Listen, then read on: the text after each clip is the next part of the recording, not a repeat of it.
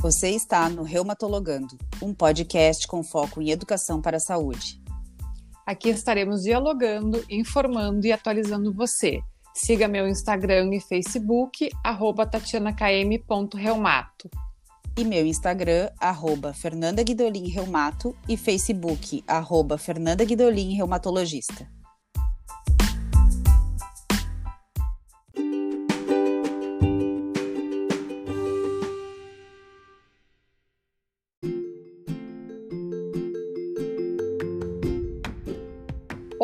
Sejam bem-vindos a mais um episódio do nosso podcast Reumatologando. Esse é um episódio muito especial, pois é para comemorar e homenagear nossos colegas infectologistas pelo seu dia, que é hoje, dia 11 de abril, pois esses profissionais têm se dedicado ao tratamento de pacientes com Covid, à pesquisa e principalmente ao combate das fake news. Então, temos um convidado muito especial, o Dr. Fabiano Ramos, que é médico infectologista. Ele é o coordenador do estudo da Coronavac no nosso estado e atua nos hospitais São Lucas da PUC e Hospital Moinhos de Vento. Seja bem-vindo, Dr. Fabiano, e muito obrigada por aceitar nosso convite. Boa noite, Tatiana. Boa noite, Fernanda. Muito obrigado pelo convite, por estar aqui com vocês nesse momento. Boa noite, doutor. Seja bem-vindo. Bem, primeiramente gostaríamos de parabenizá-lo pelo Dia do Infectologista e agradecer o teu trabalho frente à pandemia e, na sequência, já gostaríamos de perguntar, né, se, se você poderia nos dizer se o infectologista, além de tratar do, pessoas com infecção, ele também atua como pre, uh, na prevenção de doenças infecciosas? Sim, na verdade, eh, Tatiana, a infectologia tem atuado em vários uh, campos na, nos últimos anos e tanto no tratamento das doenças infecciosas como na prevenção isso tem sido um campo bastante amplo. No caso agora o maior exemplo uh, são as vacinas. Tá? Outro exemplo bastante importante é nas na prevenção das infecções hospitalares. Existe até um termo, e recentemente também foi o, o dia do, dos profissionais que atuam no controle de infecção, um termo em inglês que se chama prevencionista, né? que é o, o, o e se comemora o dia do é, prevenidor, né? o, pre, o uh, ou das pessoas que estão prevenindo infecção, as infecções nos hospitais.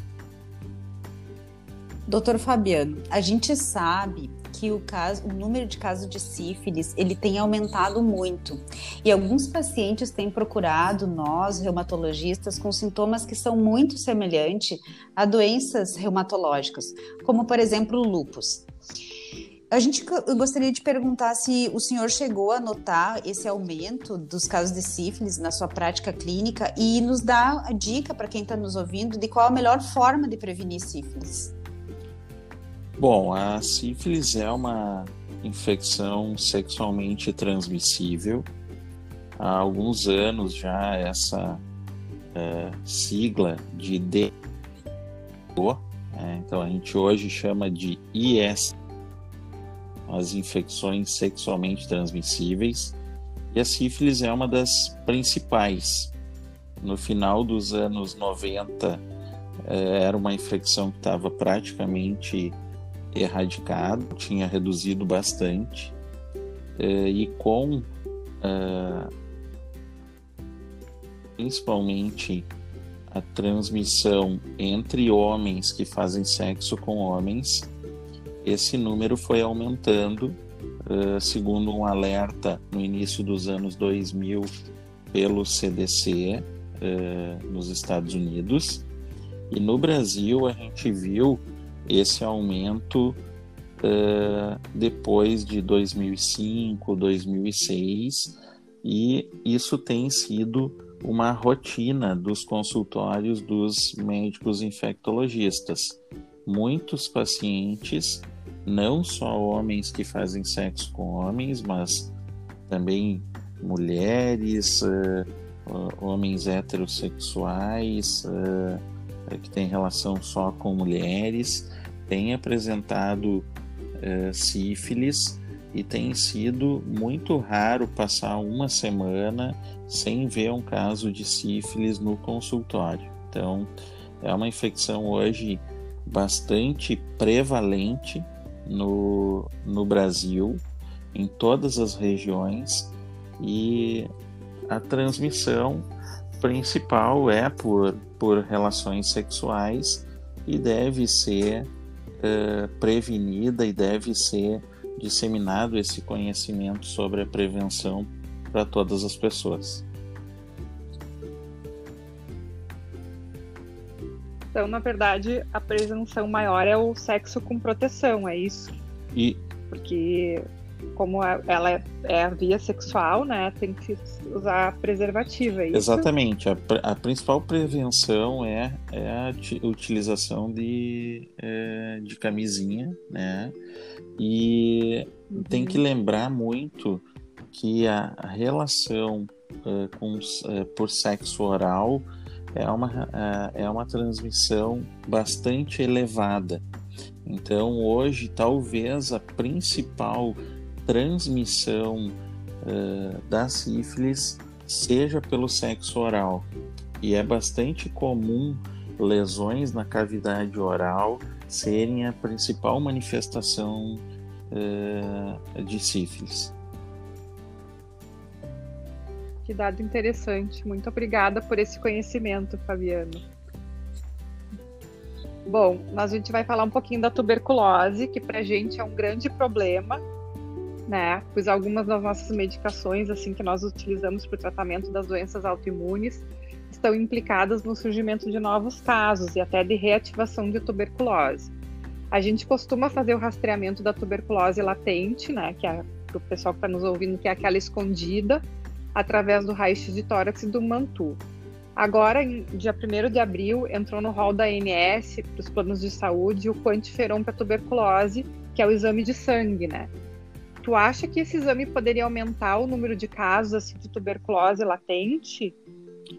Bom, a tuberculose, é, sem dúvida, também é uma das principais doenças é, que acomete a, a população brasileira.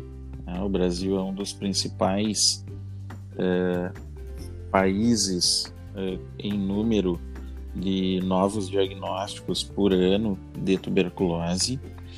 É, com certeza, o, o quantiferon ou IGRA, como é chamado em, em, em alguns locais, ele ajuda bastante nesse diagnóstico da tuberculose latente. A gente tem que lembrar que a tuberculose latente ela é de difícil uh, diagnóstico em muitas situações, especialmente nos pacientes com algum tipo de imunossupressão.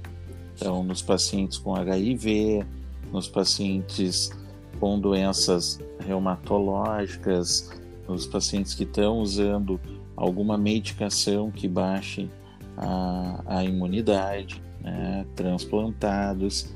E o, e o quantiferon, ele tem, é, diferente do outro exame que a gente tem no, no Sistema Único de Saúde no Brasil, que é a reação de Mantoux, o quantiferon ele não depende muito dessa imunidade das pessoas para mostrar o contato prévio com tuberculose ou essa tuberculose latente que pode reativar de, com, o, com o tratamento que vai ser é, realizado para essas pessoas.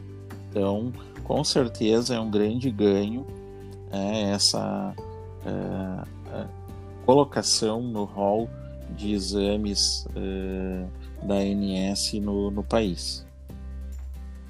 Isso mesmo, doutor, porque muitos pacientes nossos, inclusive, usam altas doses de corticoide antes mesmo, antes mesmo de precisar é, de a gente indicar o uso de algum imunossupressor e o próprio Bantu, o PPD, ele pode se alterar bastante com relação a essas medicações que a gente usa. Então, com essa possibilidade da gente fazer o quantiferol, o IGRA, a gente tem um pouco mais de segurança e dá muito mais segurança para os nossos pacientes ao indicar essas medicações, né? Bom, uh, finalmente, uh, um assunto que a gente não pode deixar de fora são as questões das vacinas. A gente tem indicado para os nossos pacientes uh, vacinas, as vacinas para Covid, que estão disponíveis pelo Programa Nacional de Imunização. E agora, em abril, começa também a campanha de vacinação para a influenza, que é a gripe, né? Uh, o senhor podia nos dizer se é seguro que os pacientes façam as duas vacinas, se existe um tempo de intervalo entre uma e outra e se existe uma ordem de, ordem de preferência, fazer primeiro da gripe ou do Covid primeiro? O que, que o senhor indica para quem está nos ouvindo? Bom, esse intervalo entre as vacinas ele deve ser de pelo menos 15 dias entre a vacina para a influenza e a vacina para o Covid. O que a gente tem que ver é essa disponibilidade nesse momento de vacinas para Covid é, e tentar, de alguma forma, calcular esse período de intervalo entre elas. Nem todo mundo, né, nem para todo mundo ainda, a vacina para Covid está disponível. Né? Então, se ainda vai levar um tempo para essa disponibilização, o ideal é que faça o mais rápido possível a vacina para influenza, para quando chegar o momento, eh, ou por idade, ou pela eh, doença crônica que essa pessoa tenha, ela poder receber a vacina, esse período já tenha passado de pelo menos 15 dias. Se recebeu já a vacina para Covid, se for a Coronavac, é, se faz as duas doses, então se completa as duas doses da Coronavac e depois de 15 dias faz a vacina para influenza. Se foi a vacina de Oxford, a vacina da AstraZeneca, que tem um, um intervalo de 12 semanas entre a primeira e a segunda dose, a vacina para influenza ela pode ser feita uh, nesse período uh, do intervalo. Isso mesmo, então é muito importante que os nossos pacientes, principalmente os imunossuprimidos, Doutor Fabiano, a gente agradece muito a sua participação aqui no nosso podcast do Reumatologando. Certamente quem está nos escutando é, recebeu informações importantíssimas com relação a várias doenças que tangem a reumatologia. Foi muito prazeroso ter o senhor aqui com a gente. Eu que agradeço o convite, um prazer ter estado aqui com vocês. Muito obrigada. E eu aproveito para enfatizar a necessidade da gente manter o distanciamento social, o uso de máscara, não esquecer de lavar as mãos, mesmo depois de vacinados, não é mesmo? Exatamente. Fabiano? Mesmo depois de vacinados, manter o distanciamento, máscara e a higienização das mãos. Muito obrigada e até uma próxima.